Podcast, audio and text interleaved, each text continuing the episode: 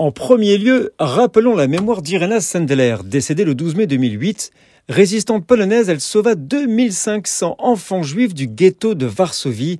Elle a été déclarée juste parmi les nations en 1965.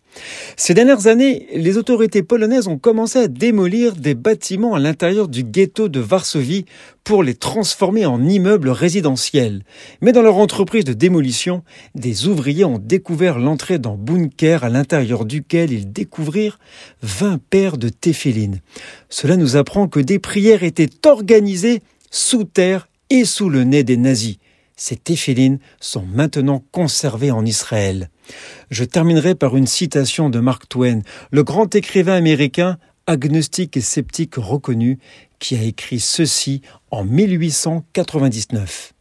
L'Égyptien, le Babylonien et le Persan ont rempli la planète de sons et de splendeur, puis se sont estompés en rêve et sont décédés.